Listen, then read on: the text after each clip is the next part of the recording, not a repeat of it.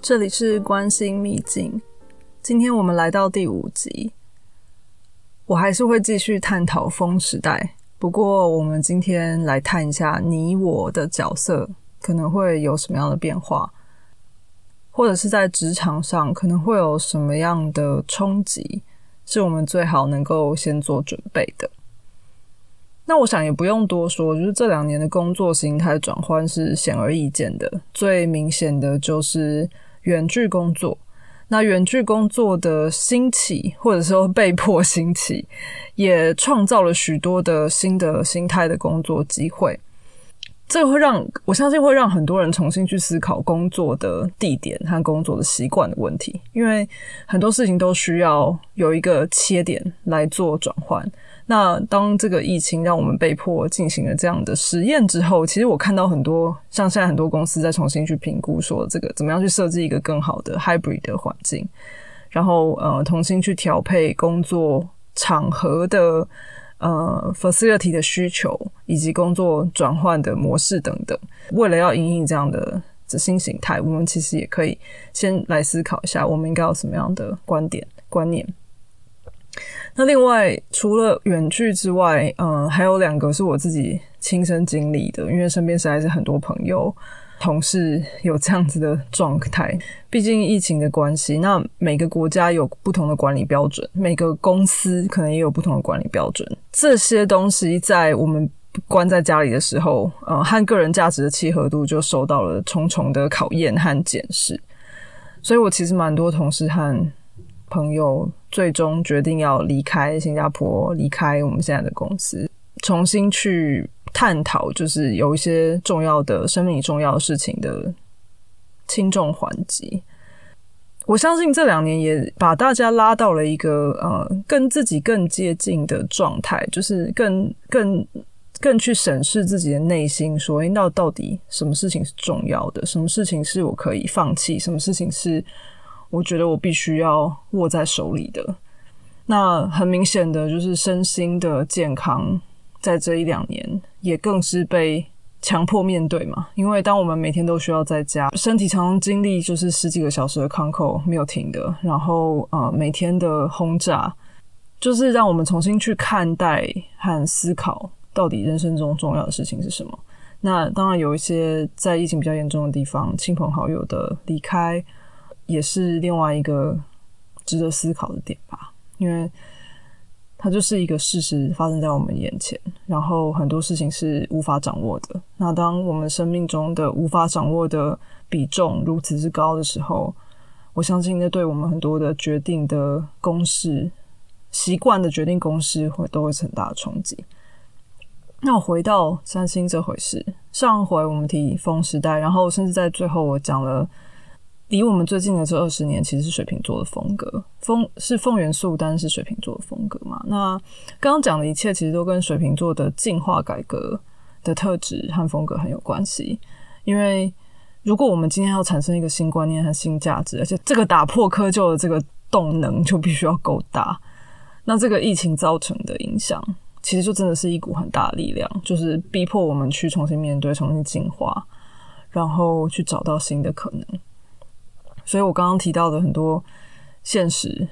换工作、换国家的现实，其实就就是真的是在我眼前的发生。我从来没有经历过每个礼拜都有人都会收到离职信，然后甚至我自己最后也离开的这些这些动荡，然后甚至我现在新的工作团队里头，大部分的人都不满两年，所以就是一个全新的全新的状态，然后大家都在这个当中重新的去摸索。不过，我也觉得在进入二零二二年之后，很明显的，我觉得大家是从 COVID 中苏醒了，因为大家开始发现说，哎，糟糕，两年好像没有什么很明确的进展，然后大家都在一个暂停，然后自我探索的过程当中。但现在好像好像有一个什么结论了，所以我们要醒来的，然后要开始重新看待说，哎，那我的未来会是长什么样子？公司的未来可能要怎么样去发展？所以反而看到了一个苏醒的嗯动作。不过。也因为这样的苏醒，就大家就开始问一个同样的问题了，就是那那到底未来我应该要怎么办？我现在的轻重缓急到底应该是什么？就是因为已经自我面对了两年之后，现在就是工作的角度来看待这件事情。那我想要分析几个近年的职场现象，然后和然后是是我觉得跟风元素的改变蛮有关系。然后我也觉得，如果用风元素风元素的角度来解读的话，我相信这些东西是不会往回头走的。很明显看见，就是会是未来的主轴，对于我们的未来可能是蛮不可逆的啦。好，首先第一个是高压的管理模式会越来越不管用。我相信这个东西大家都有感觉了。现在现在如果即即便是给你高薪，可是告诉你说你每天就要工作十二个小时，然后中间甚至不能休息啊，然后呃没有自由啊，然后必须要住住宿舍啊什么的，就是或者是很简陋啊之类。我相信这种类型的会越来越不受到青睐吧。就是大家可能会宁可做出别的选择，就宁可不要这份工作，也。也不想要对于这样子的管理模式或者是生活形态妥协，因为这这样子的压迫在风时代是不太能够就是被接受的。因为其实风时代的三个三个星座都跟正义有一点关系，所以第二个我要讲的其实就是越来越对于一些不公不义的议题无法视而不见。所以你应该会发现，或者是有共鸣说，诶，现在越来越多那种什么惯老板啊，就是很多时候有可能就是会被揭发出来。或者是有任何一些不公不义的事情，就会开始在爆料公社或在任何地方，就是就是有开始有各式各样的管道，你会发现说，哎，这些小声音其实会被听见的，所以你也不怕说出来。然后很多东西会变成造成造成要全民公审。当然，我不是在判，我不是在说这件事情是好或不好啊。但是你会发现这样子的管道或这样子的社会压力是过去不曾不曾见到的。然后，因为在过去是很明显劳资双方不平衡的情况，但现在越来越有机会被看见。那这个议题也是跟水平水平年代很有关系的嘛？因为我刚刚一直提到，就是它其实是一个改革的过程。所以，当今天小声音被放大了、被看见了，才有机会就是做调整。嗯，所以这是第一点，就是高压管理越来越不管用。然后，呃，因为员工再也不能。对不公不义的事情视而不见，所以这两个中间就是劳资双方之间的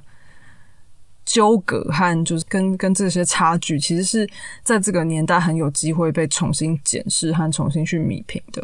但是在在过去的不平衡，就是我们就不知为何容忍了这么多年。那当然，我我自己一个很快速的结论是，就有钱能使鬼推磨嘛，就是大家会因为想要稳定，大家因为想要。金钱上的价值，所以很多事情就睁一只眼闭一只眼。但是在这个进入风元素，大家会开始重新去面对内心的渴望，而不只是物质而已。嗯，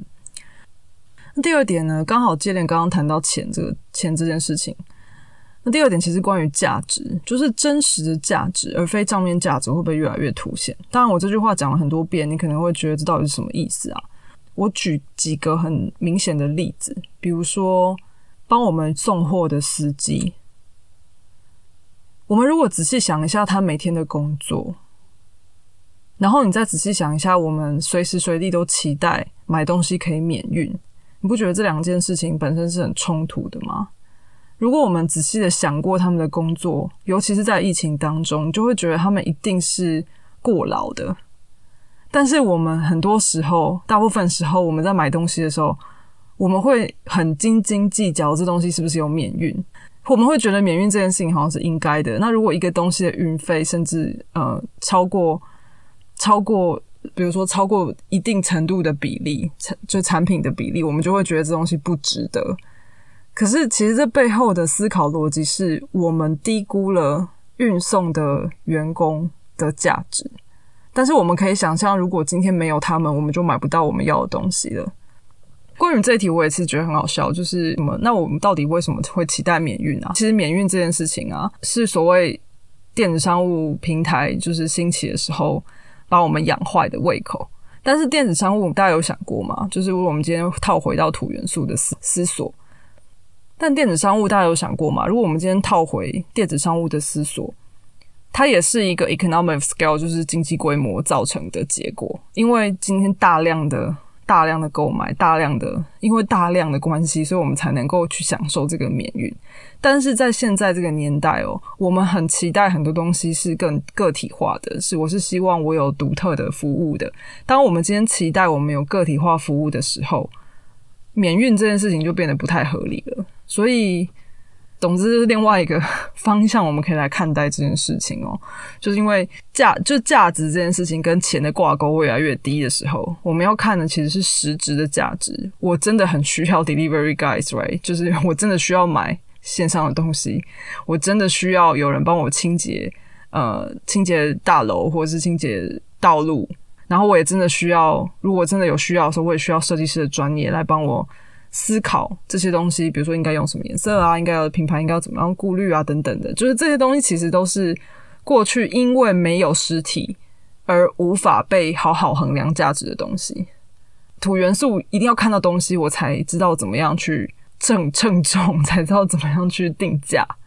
这就是一个很大的差别。就是所以到风元素的时候，我们我们开始比较有有办法去理解和去。去感受，去 appreciate，就是啊，这些看不见的 intangible 的东西的价值。嗯，然后第三点是我之前可能也有大概提到，第三点就是现在就是一个资讯过载的状态，但它就是会是个常态，它不太会改变的。所以，当我们每天都有雪片般飞来的资讯的时候，我们怎么样能够快速学习、快速找动重点，这件事情很重要。所以，不管是我们 as a worker，就是作为一个雇员，就是我们。必须要很清楚知道说这个是未来的重点，就是我们要能够培养自己专注，然后快速学习，但是但也要能够专注的特质，我们才能够更更能够去应应接下来就是快速变化的职场状态。所以这三点就是，如果我们今天稍微停一下的话，你会发现说，哎，那到底是不是是不是真的是找人越来越难啊？还是因为劳资双方目前的认知差距很大的关系？就是今天可能我们拥有的，我们拥有的实力，可能不是透过在学校念书达成的。比如说，现在有很多东西，学校根本没有这样子的 degree 啊，没有这样的文凭可以拿。但是，比如说像像 blockchain，像像区块链，像这些虚拟货币这些技术，根本就没有文凭来。那我怎么样去判断说这个人是不是真的很了解这个方面的 development？对，就是有很多东西是过去的公式没有办法判断的，在这个差距存在的时候，我们就会开始发现，就哎，就两方无法找到一个共识，以至于大家都在斜杠。所以其实很有可能是这样子的，就是说今天今天今天公司要找人的逻辑和我们希望能够达到的呃生活平衡是。没有办法找到一个共识的，所以以至于大家就开始发现，就诶，我我没有办法在工作上面得到满足，所以开始有一些其他的想法、其他的念头，然后甚至会想要学一些新的东西，是在传统的工作形态和环境里面得不到的。嗯，所以这都是风时代很有可能的状况。然后我们也看到这些东西已经是现状了嘛。还有一个很有趣的现象是，因为。这东西有点连接到我刚刚说的第一点了，就是越来越跟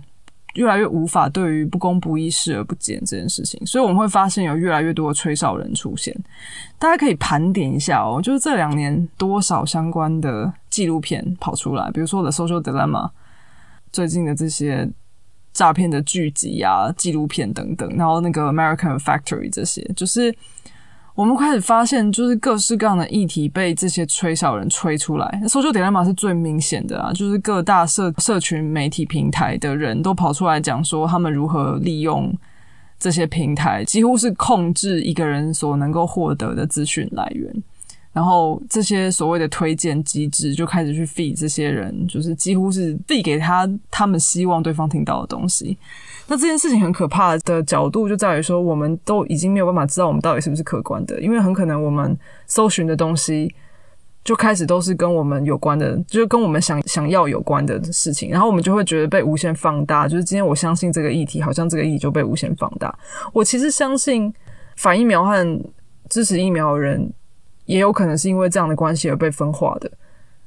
那我今天也没有说是对是错。因为这没有对错，就是很可能今天你支持的某一种念头、信念，你接下来收到的资讯就越来越多，会是这个方向的资讯。所以回过头来，我们其实更需要在这种资讯爆炸情况下，我们其实更需要同理心，更需要去理解到底为什么这个人会被某种程度上被洗脑，或是被影响成这个样子。那有没有什么方式，或者是我们能不能够在更公开的、在更开放的去面对？就是每个人收到的讯息和我们自己收到的讯息，我们能不能够 always 有一个质疑的心态，或者是能不能够 always 有一个尝试要平衡的心态，去告诉自己说，诶，我今天收到这个讯息，但也许另外一个方面别人是这样想的，那我们能不能够有一个比较平衡的结论？就好像看完了《Inventing Anna》，虽然开头告诉你就是。是事实，除了那些虚构部分以外，但你有没有想过，有多少东西可能是虚构的呢？那这些虚构的东西到底能不能够构成我们对于剧中某一些真实人物的感受和评断？它毕竟是个剧集，它还是一个娱乐产业的产物。那今天甚至是 documentary 好了，即便是纪录片，有没有可能它也是导演和写写故事的人他们想要这样子写这个故事？因为如果说大家有一点。概念的话都知道，说就是其实连新闻都一样。新闻今天想要用什么样的观点切入，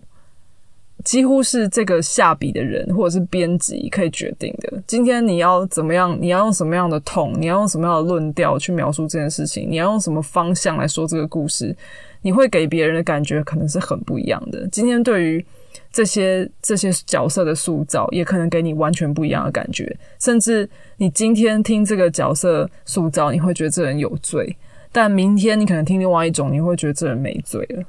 这也是让我们有时候看剧的时候，就忍不住会去。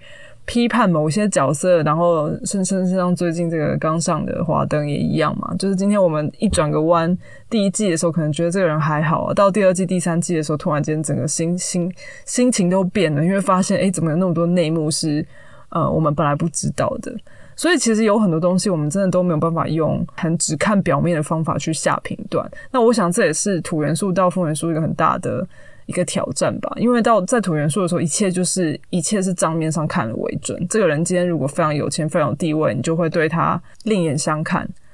但到今天这个状态的时候，很可能我们会更在乎这个人脑子里面想什么，然后或者是他可能有一些很创新的东西是没有办法被衡量的，没有办法被实质衡量的。那上一集我们也提到，就是有一个新的职位越来越常见，就是 diversity、equality 和 inclusion 这件事情。就是今天职场上，就是我们如何能够接受各种不一样的声音这件事情，也是为什么会被提出来，也跟风，我相信也跟风时代很有关系。因为在过去呢，老板说了算，或者是有权势的人说了算嘛。为什么现在呃这些 diversity 的议题这么重要？就是因为不同的声音很可能会给到不同的创新和结果，然后我们也必须要就是更包容的去倾听各种不一样的意见。这件事情其实包含，我们再也不希望老板们去期待说，不同人用同一个方法可以达成相同的目的。也就是说，今天如果是一个白人男人和一个黑人女人，他们做同一件事情得到的效果肯定是不会一样的。我相信大家都能够理解。但是，当今天在公司在评公司在规划一些 program 的时候，他可能根本就没有去考虑到这件事情。他甚至觉得说，我这样做可以成，你那样做为什么不能成？但其实这件事情其实也是很缺乏同理心的，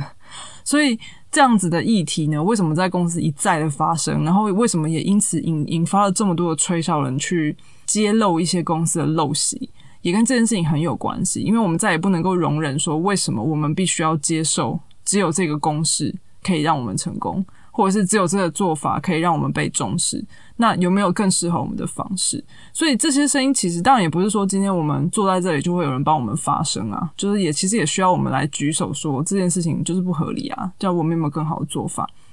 那因为这些声音现在我们开始觉得有机会被听到了，所以才会不断的被发声，然后被分享、被讨论。那我相信这都是蛮健康的事情。然后也是这个时代我觉得很棒的机会。另外啊，就是回到水平风格这件事情，还有一个重点是真实。他其实不喜欢作假的，所以你会发现，这这些最近的这个诈骗踢爆的事情，真是猖獗，非常猖獗。就是，但是为什么他们以前可能都可以，那为什么最近就疯狂被踢爆？当然，一个可能是因为我们最近可能在走这个木星双鱼啦，就是会被放大。就是诈各种诈骗啊，然后甚至上上瘾的这些这些议题会不会放大之外，就是水平也跟真实很有关系。就是就是不作假这件事情。因为他们如果他们要能够坚持他们的就水平的风格是要坚持改革嘛，希望能够破除一些陋习，然后创造一些新的价值嘛。如果要这样的话，我当然就是要展现我真实的自己啊，我当然要就是很真实的去面对，就是我心目中的相信我相信的事情，才有办法做到这样的事情。所以水瓶和他的守护星天王星其实都有这种叛逆的因子啊，那这个叛逆的因子才能够坚持。让我们可以就是开始去找到一些我们认为对的事情，然后有办法去勇敢的去把它发生出来。所以我相信这也是为什么最近诈骗的议题这么这么厚重，但是我们我们也能够因此去想办法更仔细的去看透他们，然后去踢爆他们。不然他们骗了这么多年，为什么都没有被发现呢？对不对？讲了这么多，我现在要回到真实日常。到底我们的职场环境有可能会有什么样的变化？那这些都是几个归纳啦，就是我相信大家可能也会有自己的解读，但是我提出几个我觉得蛮不可逆的效果，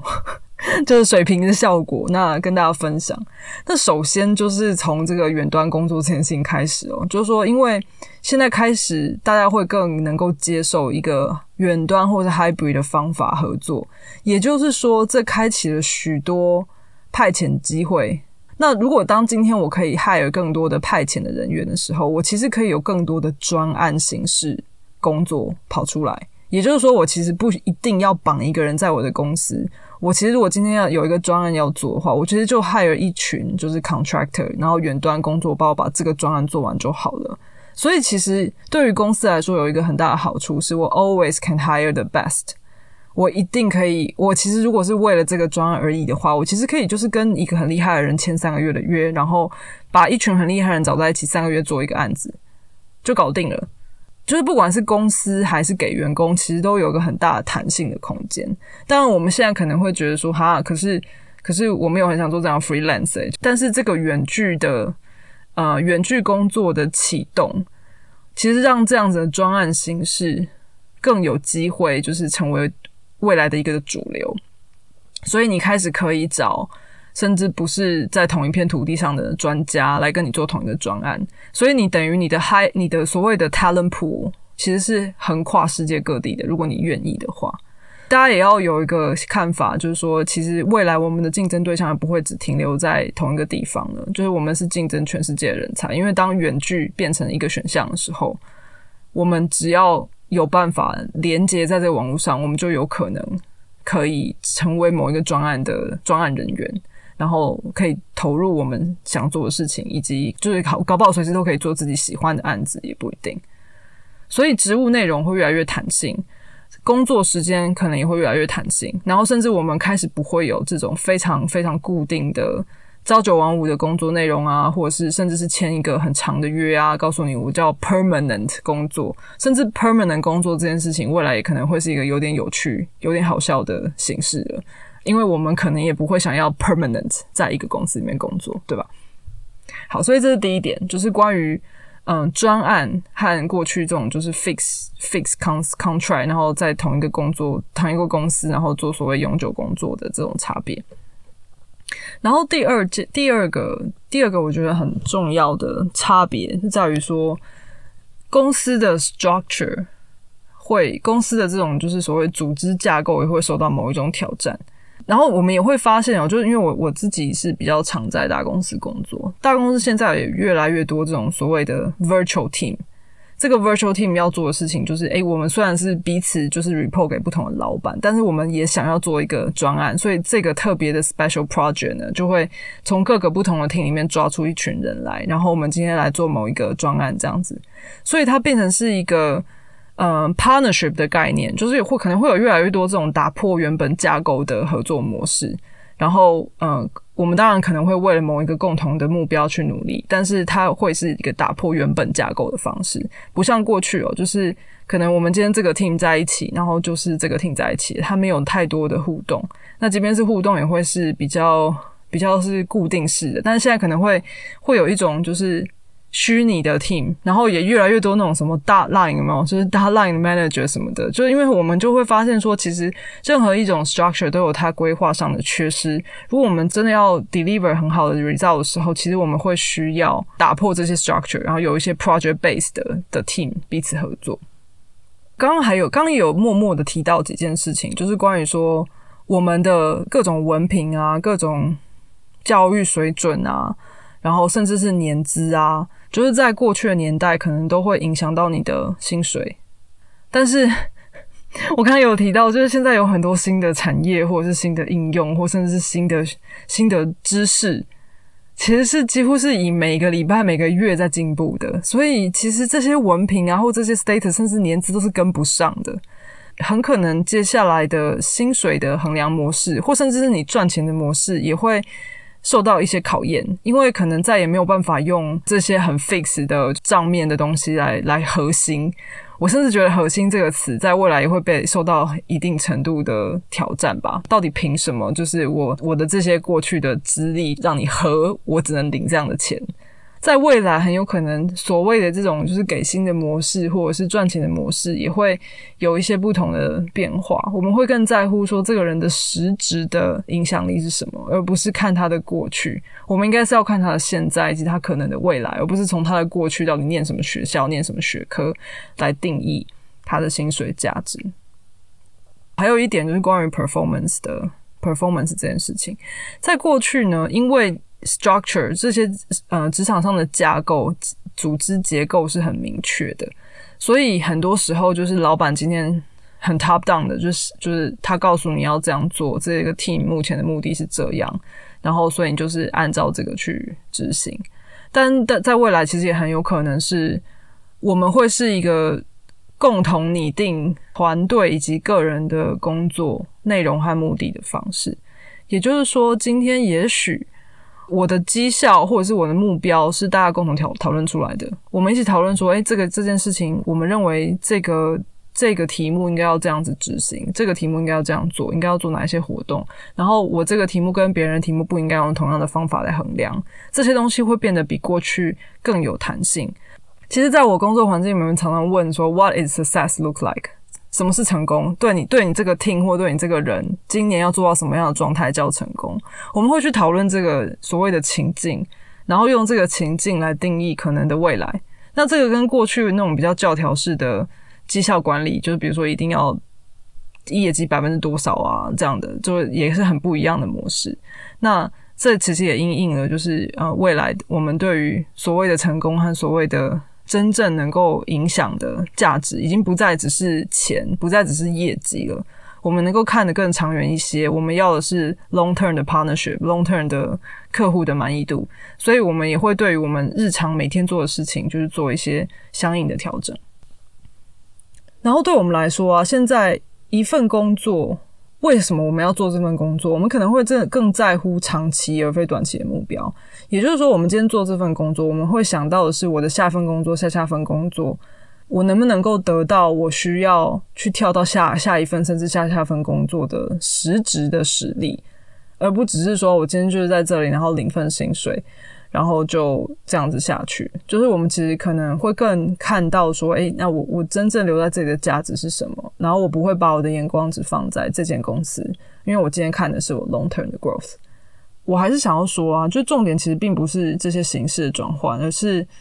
心态要有一些调整。因为在未来的这种不管是专案，我刚刚说专案的模式，或者是跳过 structure 有很多 virtual team 的方式，或者是。我们会更在乎你实质的影响力，而不是看你的过去，就是好像念书念得很很高分，第一名毕业你就可以拿到比较好的薪水。也更多时候是你该做什么事情，该有什么样的绩效，也是讨论出来的，不是老板今天给你一份工作描述，你就按照这个描述去做。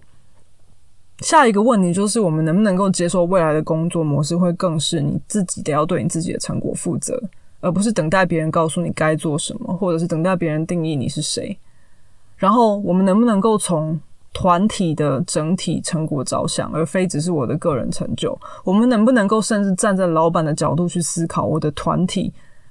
像我刚刚说的，我们很爱问的，What is success look like？怎么样叫做成功？这个团队有成功？那我觉得现在还有一个状况，就是大家都知道说，诶，嗯，也因为当然也因为疫情啊，大家都会开始讲说啊，我要做自己，就是我要找自己，我要探索自己。但是我觉得开始有一个迷失是说，其实做自己并不是一种任性啊，然后也不是说今天我许了一个愿，我就坐等它发生。因为现在大家大家很喜欢那个牧羊少年奇幻之旅的话嘛，就是当我真心想要完成的时候，全宇宙都会。来帮助你，当然这是很美好的事情啊！就是我也相信吸引力法则，某有某一种有某一种程度的能够引领我们聚集我们的能量，让我们得到我们想要的东西。可是真的不是许完愿以后就它就会发生的。许了愿之后，我们必须要去运作我们的日常，让这件事情更容易发生。比如说，我今天如果想要减肥，那我就要得要先把家里的零食处理掉吧。如果我想要早起，我得先练习早睡。每一件事情都还是需要我们去做出某一些相应的努力来达成的。如果我们的心念，我们下了一个订单，我们心念上希望去得到这件事情，我们是引领我们自己去运作旁边的 energy，能够去协助我们更快达到目标，而不是期待别人来给你这个答案。所以最后，我其实想要说的是，每一件我们希望能够做自己的事情啊，就是其实回过头来问问看自己，是不是都是我们自己挣来的。因为没有人应该要为我们的任性买单的，我们都要很清楚知道我们要走走向哪里。那刚刚提到很多很多未来可能的样貌，那这个未来可能样貌，我们能不能接受它？我们能不能够去认知到说，OK，未来就是这样子了。我做 AI 这么多年，我还是会听到有人在问 AI 会不会取代我们的工作。我其实觉得问这句话的人啊是非常消极的，因为如果如果你会问这句话，就表示你其实没有深刻去理解 AI 到底是什么。如果你有这个担心的话，也就表示你根本没有想要让自己比个 AI 更厉害。总之，我今天想要和大家分享的是，如果我们已经知道未来的工作形态会更是专案式的，然后会更在乎你实职有没有料，然后会更在乎说你是不是不断的在接受新知，不断的学习，然后你是不是能够。对自己的成果负责，然后你是不是能够很愿意的、主动的去和团队、和老板去调整你的工作内容，然后以至于他能够有一个所谓的 collective 的 success，而不是你个人的 success。我我想这些变化都能够让我们停下来去想一下，未来的我们要往哪里走。我刚刚也提到，就是我们未来竞争的对象会是全球，因为当今天 remote work 打开之后，那个国门其实是没有什么影响的，就好像其实病毒也是无孔不入的，就是我们其实是真的没有办法透过什么样的呃锁死自己的方式去限制自己的可能性，所以今天就想用这个方法来跟大家分享风元素和你我之间的关系哦。想邀请大家一起来思考一下风元素的你想变成什么样子。希望今天的内容还算有趣喽，谢谢大家，我们下次见，拜拜。